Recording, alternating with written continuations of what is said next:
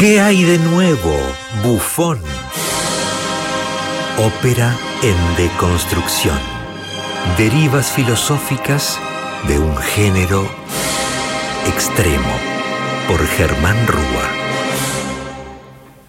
Bueno, seguimos aquí en vivo y damos comienzo y pie a la nueva columna de Germán Rúa sobre Carmen, justamente, sobre Carmen de Bizet. Y bueno, vamos a entonces a estar hablando un poco acerca del contexto de esta ópera, acerca de qué tiene que ver esto con el feminismo del siglo XIX, acerca de la mujer fatal, acerca de, bueno, lo que estaba pasando en el mundo en el momento en el que salió esta ópera. Y además de eso, luego, como dije al comienzo, vamos a debatir sobre un par de cuestiones quizás polémicas, ¿no es así? Eh, bueno, supongo que sí. En principio, hola, ¿qué tal? ¿Cómo están a todos? Eh, estamos entonces eh, con una ópera que es de las más importantes de toda la, la, producción operística, no solo del siglo XIX, sino en general. Es un top three de las más representadas y las más queridas por el público, pero que tiene un montón de problemas en el siglo XXI.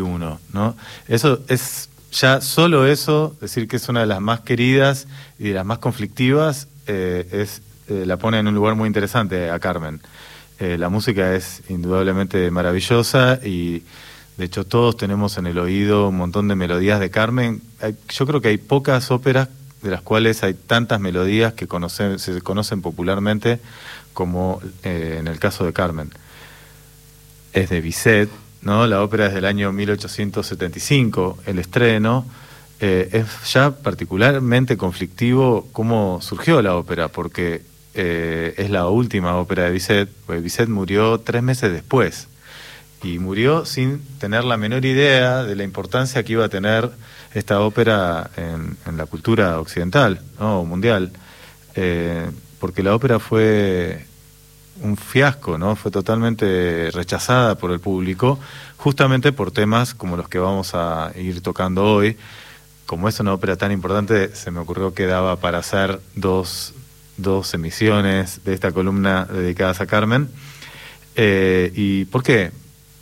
¿Por qué fracasó Carmen? Es una pregunta que no sé si es tan fácil de responder, pero eh, es fácil dar algunas eh, ideas, ¿no? La primera es que eh, era insoportable para la época, ¿no? O sea, lo que planteaba Carmen era algo inusual, totalmente fuera de lo común, desde el punto de vista temático del argumento, ¿no? Que Carmen nos habla de, eh, o sea, Carmen, ella misma, es una gitana, una mujer de una clase social baja, que es la protagonista de una, de una ópera, es algo escandaloso para la época. Y aparte, eh, no solamente está ella, sino todo el grupo de gitanos, y todos ellos son básicamente, como eran considerados los gitanos, y lo siguieron siendo durante muchísimo tiempo, muy estigmatizados como contrabandistas y gente que vivía una vida fuera al margen de la ley, ¿no? Que ellos estuvieran en escena eh, era un escándalo. La ópera no estaba acostumbrada a eso. Y esto en ese sentido lo pone en un lugar de antecedente del verismo. Vamos a dedicarnos un poco a pensar algunos temas, ¿no? ¿Cuál es el problema? ¿Por qué decir que Carmen es conflictiva hoy? Bueno, es conflictiva hoy porque entre estos antecedentes del verismo, lo que ocurre, que lo decíamos cuando vimos Caballería Rusticana, es que va mucho más allá de lo que ocurre en esa ópera eh, del verismo naciente, en Carmen, 25 años, no, 15 años antes de Caballería, eh, hay un asesinato, ¿no? Hay un femicidio, muere, es asesinada Carmen, nada menos, lamento spoilear el final de la ópera, pero bueno, ya pasaron muchos, muchos años. Y entonces hay gente que hoy directamente considera que Carmen no se debe directamente llevar a escena. ¿No? Dice, ¿esto tiene sentido? ¿Tenemos que pensarlo así? Bueno, vamos a ir pensando esto eh, en esta pequeña columna, que no tenemos tanto tiempo. Eh, primero, o sea, ¿es una ópera machista, Carmen? Yo creo que la pregunta se tiene que responder. En su momento era una ópera machista, es casi imposible no pensarlo así. Ahora sí me parece interesante, primero que no creo que deba dejar de ser puesta en escena otra vez, eh, pero que incluso puede ser considerada de algún modo una ópera feminista, con muy poco cambiar algunos elementos, simplemente cambiar la intención, se vuelve enseguida una ópera de denuncia de los atropellos del machismo. ¿no? Y eso me parece muy interesante y muy actual. Eh, supongo que eh, lo primero que podemos hacer es escuchar un poco de la ópera y ubiquémonos, eh, hay una plaza en Sevilla y tenemos a el pueblo reunido, cae la tarde de un lado está la fábrica de cigarros y del otro la plaza militar y de pronto salen de trabajar todas las mujeres, esas mujeres sudorosas y están todos los soldados que se vuelven locos y, están esperando el momento en que salgan para eh, coquetear con ellas. Bueno, vamos a escuchar ese momento.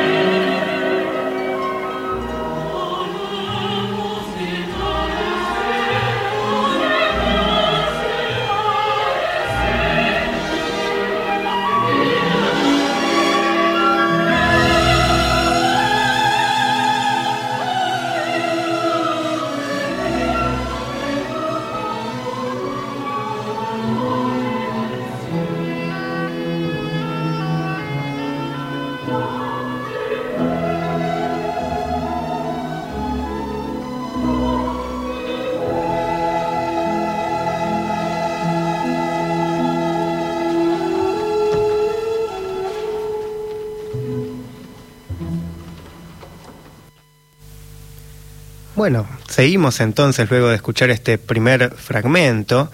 Y ahora quería que hablemos un poco acerca de, digamos, el contexto, pero justamente para entender esta cuestión del femicidio en el sentido de cómo se pensaba la mujer en la época, ¿no? Sí, bueno, justamente me parece importante ver que son trabajadoras. Las que acabamos de escuchar, para mí es un momento hermosísimo de la ópera. Es como algo etéreo, ¿no? Justamente porque habla de cómo estas mujeres salen, salen fumando, ¿no? Estamos hablando de 1870.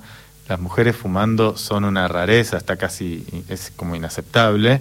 Son mujeres que tienen como personalidad. Los hombres las avasallan, se les tiran encima, ellas coquetean.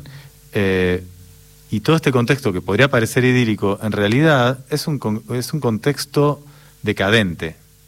Eso es raro, esto es parte de lo que no gustó de la ópera, ¿no? ¿Por qué muestran a toda esta gentuza, ¿no?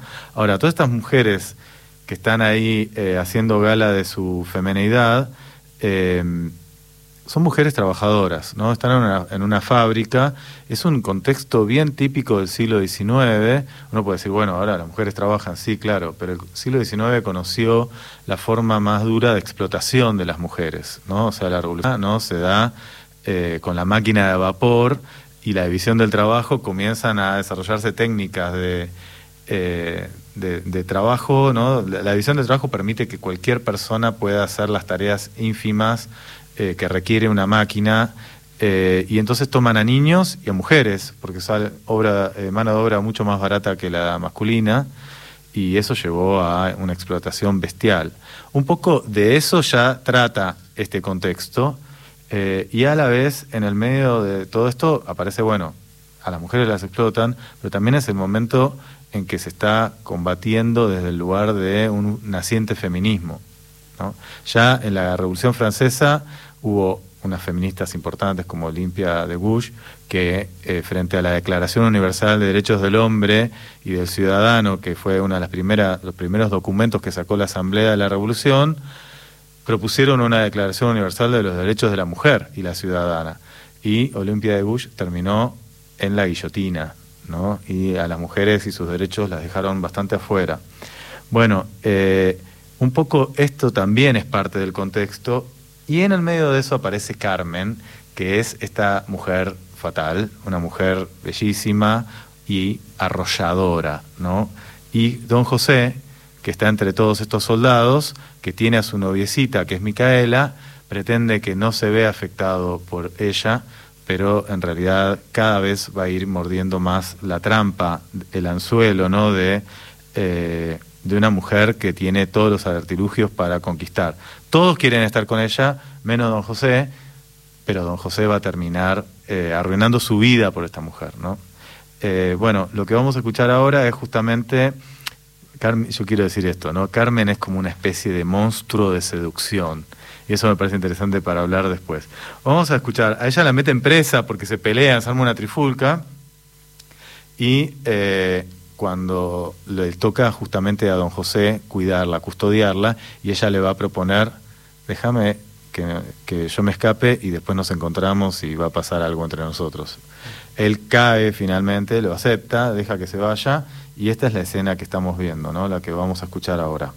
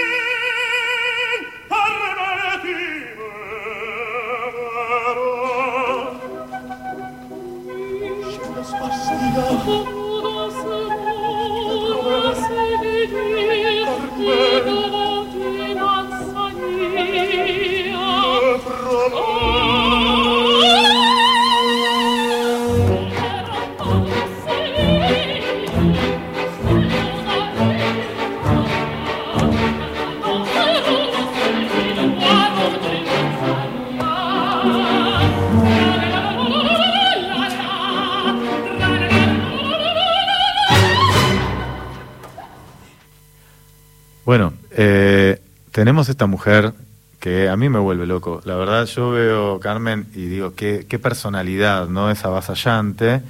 Eh, y decía, Carmen es un monstruo. A mí me parece interesante eh, sostener eso porque José lo vive así, ¿no? Y ese es el, un poco el enganche, ¿no? De decir, esta ópera es, es machista porque eh, hay una idea de, ella lo hizo, ella me, me llevó, ella me condujo lentamente a ir o sea, ¿qué ocurre con don José? Lo que hace es que permite que ella se escapa, después él es un desertor y eh, se va con los, con los bandidos, termina cometiendo alguna, algunas fechorías y termina matándola a ella, de manera que termina siendo un tipo finalmente que vive la peor de las costumbres.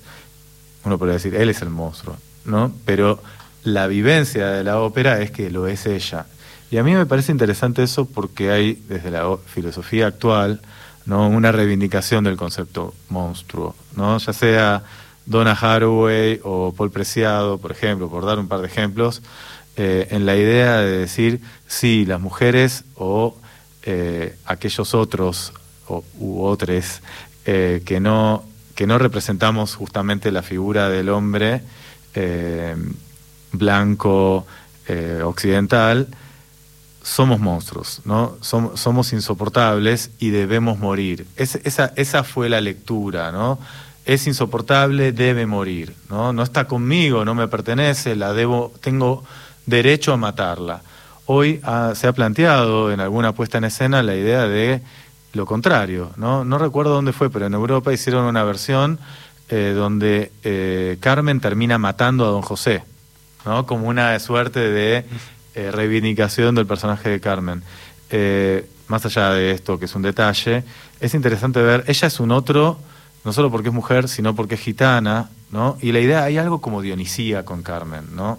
Esta cosa de un ser que es exótico también, es, española, ¿no? Española, gitana, ¿no? Digo, para un francés. Y entonces está la idea de, eh, es cautivante, me, hipnotiza, me es como una droga y me hace perderme a mí. Y todo eso es como está puesto la culpa en ella. Eh, finalmente, en nuestra época, hay también como una, en los últimos años, me refiero a los últimos 50 años, hubo como una edulcoración de Carmen, ¿no? La idea de qué lindo que es Carmen, eh, es eh, qué florido, qué, cuánto colorido esa música hermosa, el flamenco, se ponen siempre a bailar, bailadores, y todo eso es fantástico y, se pierde como el contexto de densidad que tiene esta obra, ¿no? La vez que viene vamos a hablar mucho más de esto, pero me parece interesante entonces, retomando lo que decía de Donna Haraway, que también habla del cyborg, ¿no? Nosotros estamos en una época donde todos somos un poco monstruos y se está tratando de eh, soportar la idea de, ser diferentes, Y en el siglo XIX esto era como imposible, ¿no? el valor de la normalidad era fundamental, sostenerla, y lo que planteaba era como una especie de moraleja, no te metas con esta gente rara porque así vas a terminar, ¿no? Eh, quédate con Micaela, que es una buena piba, que conoce a tu mamá, si no la vas a pagar. Bueno, eh, creo que si la damos vuelta, se nos transforma en una denuncia de todo eso, la ópera Carmen. Pero bueno, lo vamos a seguir viendo la próxima. Ahora terminamos con un pedacito, el final de la famosa habanera que no podía dejar de estar acá.